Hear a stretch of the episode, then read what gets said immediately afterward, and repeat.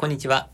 マリンバ奏者の稲垣陽介でございます。一週間ぶりのラジオ配信ということでございまして、半年間毎日ラジオを聴いてくださっていた方は、お久しぶりでございます。お元気でしたでしょうか？私の方はですね、特に元気ではないんですけども、なんとか頑張って生きている、そういう状況でございます。まあね、いつも申し上げておりましたけどもね、どん底中のどん底音楽家ということでございましてね、もう精神的にもね、体調面もボロボロなんではございますけどね、そんな中、あの、生きることと戦っております。命がある限りは、懸命に生きていこうと思っておりますのでね、皆様、どうかどうか、あの、生きてる間に応援してください。死んじゃってから応援してももう遅いですからね。生きてる間に稲垣陽介の応援よろしくお願いいたします。私がですね、生きている間はですね、2023年度、毎週土曜日に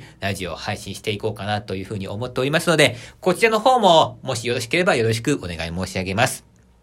さあ、初めての視聴者の方に向けてですね、簡単に自己紹介をしていきたいと思います。私はですね、全く1ミリも売れてないマリンバ奏者の稲垣陽介でございます。えー、私、あのー、5歳の時にマリンバを始めましてですね、今25歳ということでね、20年間マリンバという楽器と向き合ってきました。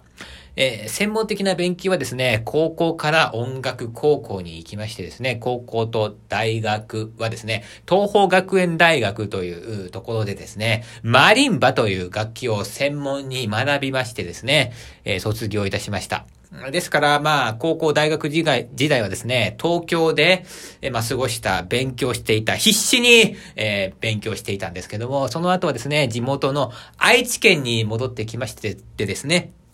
卒業後は、マリンバソロ奏者としてですね、活動をしているわけでございます。えー、コンサートホールの、えー、方での演奏の他にですね、まあ、教会とか育児施設、学会、パーティー、そういったところで演奏をしている、そういう人物なんではございます。えー、私が特にこだわっているのは、このマリンバソロという、このジャンルにとってもこだわりを持っています。え例えば、その、ピアノだったですね、ソロリサイタルっていうのが、えー、日本で1年にね、もう数えきれないぐらいあるわけなんですけども、じゃあマリンバの方でソロリサイタル、完全なソロリサイタルっていうのは、これはもうね、100もない。1年に。50もないかな ?10、10ぐらいなのかな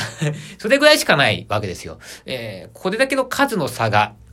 あるわけですね。で、で、じゃあしかしそのマリンバのために、えー、書かれた曲がないかといったらそういうわけではなくて、実はですね、えー、皆さん、まああんまりご案内じゃないかもしれないんですけども、マリンバのために書かれたマリンバのオリジナル曲ってかなりな量があるわけなんですね。で、えー、そのマリンバを勉強している人、っていうのは、えー、大学ではそのマリンバのために書かれたオリジナル曲っていうのをですね、こう、何でしょうか、えレッスン受けて、で、試験を受けてですね、そのスキルでもって卒業証書をもらう。えー、そういうのがマリンバ専攻というね、ものなんですけどもね。このマリンバ専攻、大学でマリンバを学んでる人って、あの、日本で実はいっぱいいるんですけども、卒業したらそそのスキルを活かした仕事っていうか演奏会っていうのをやっていかないんですよ。じゃあなんでかっていうとですね、これマリンバの曲はたくさんあるんですけども、このマリンバソロというね、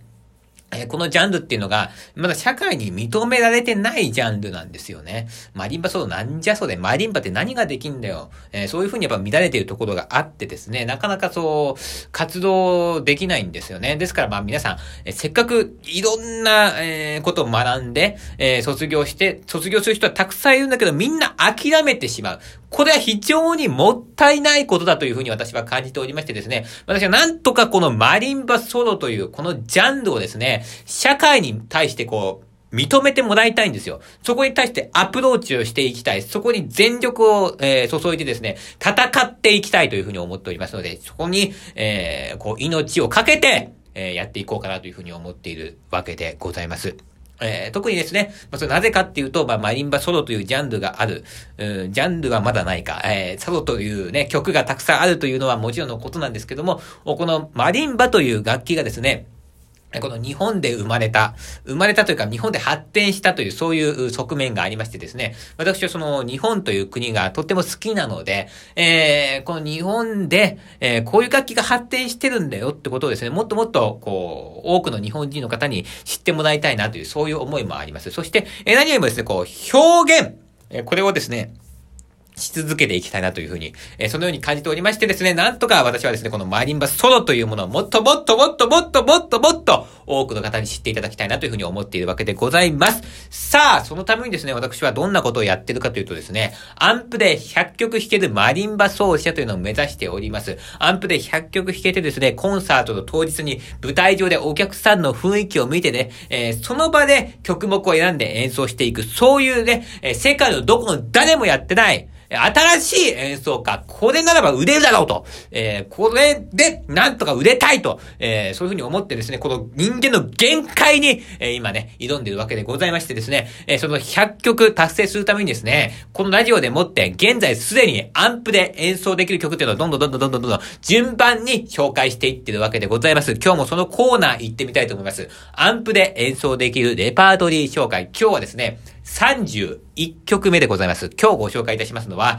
クラウディオ・サンタンジェロというね、えー、これはマリンバ奏者であり作曲家なんですけども、えー、そんな、えー、まあ、あの、若い、えイタリア人の、え方が書いた、フリオーソ・タンゴという曲でございます。フリオーソ単語ね。まずその、単語っていうのはですね、えっと、これあの、19世紀の終わりに、アルゼンチンで生まれた、ジャンルなんですね。で、この単語っていうのは、あの、まあ、なんでしょうかね、その、いろんな国の要素が混ざっているんです。それは、あの、アルゼンチンっていう国は、移民でもって発展してきたっていう歴史があるんですね。ですから、こう、いろんな地域からですね、人がやってきて、その、うん、いろんな地域からやってきた人たちが、こう、酒場とかでね、こう、鬱憤を晴らすじゃないですけど、こう、わーって集まってですね、こう、踊り狂っていた。で、そんないろんな地域の踊りがこう集まって、最終的に生まれてきたのが、こう、単語というものなんですけども、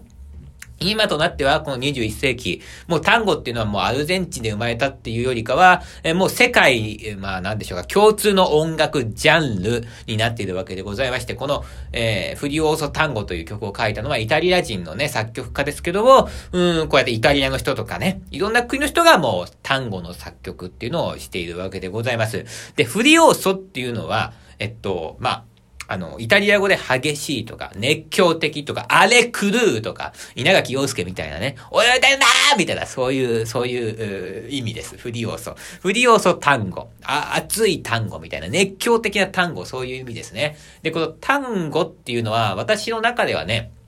あの、ちょっとこう、なんだろうな、あの、音使いとか、まあ、あるいはそのリズムっていうのはちょっとセクシーな感じのね、音楽なんですけども、その単語のセクシーな感じとちょっとこう、熱い感じっていうのがこう、両方ガッと混ざってる、とっても魅力的な曲が、この、クラウディオ・サンタンジロが作曲いたしました、フリオーソ単語という曲でございます。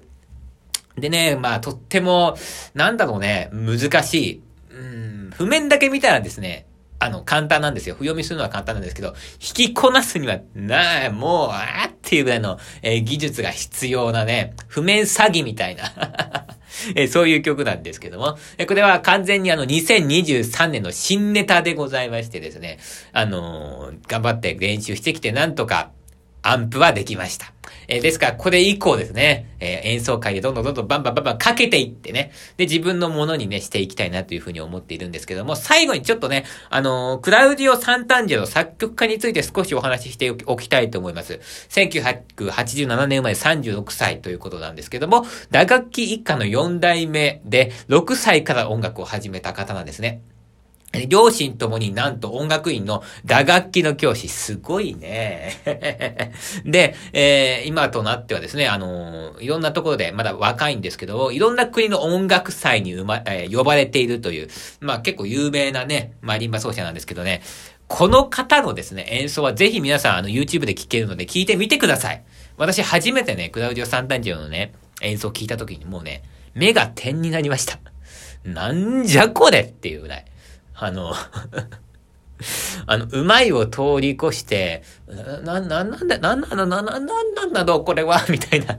同じ人間なのかなみたいな。それぐらいもう、あの、もう、どうなってんだろうっていうぐらい、すごい演奏ですね。で、まあ、あのね、技術を見せつける人っていうのはね、あんまりこう音楽性を感じなかったりするんですよね。それが結構、その、まあ、言った音楽の評論家からは叩かれたりするんですけど、とっても音楽性もあって、さらに、もう技術があるなんてもんじゃないぐらいあるっていう、えそういう方がクラウディオ・サンタジオということなんで、本当目がね、手になりましたよ。ぜひぜひ YouTube で見てください。で、今日一つ参考音源を上げておきたいと思います。まあ、振り要素単語もね、彼が弾いてる音源があるんですけども、まあ、ここはですね、稲垣陽介の、まあ、演奏でね、いつか聴くということを楽しみにしていただきたいなと思いますので、今日はですね、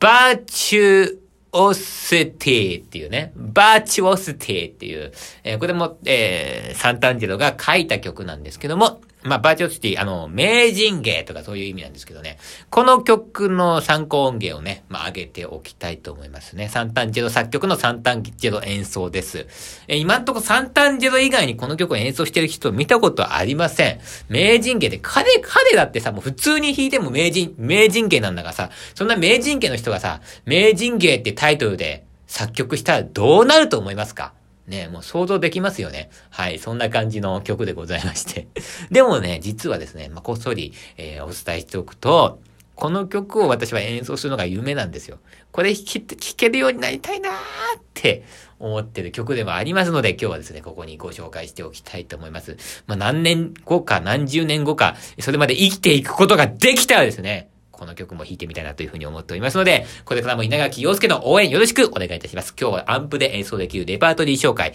31曲目ということでございまして、クラウディオ・サンタンジェル作曲、フリオーソ単語でございました。それではまた皆さん一週間ね、えー、元気にお過ごしください。私もなんとかね、生きていたいと思います。頑張りますではでは、またねーバイバイ。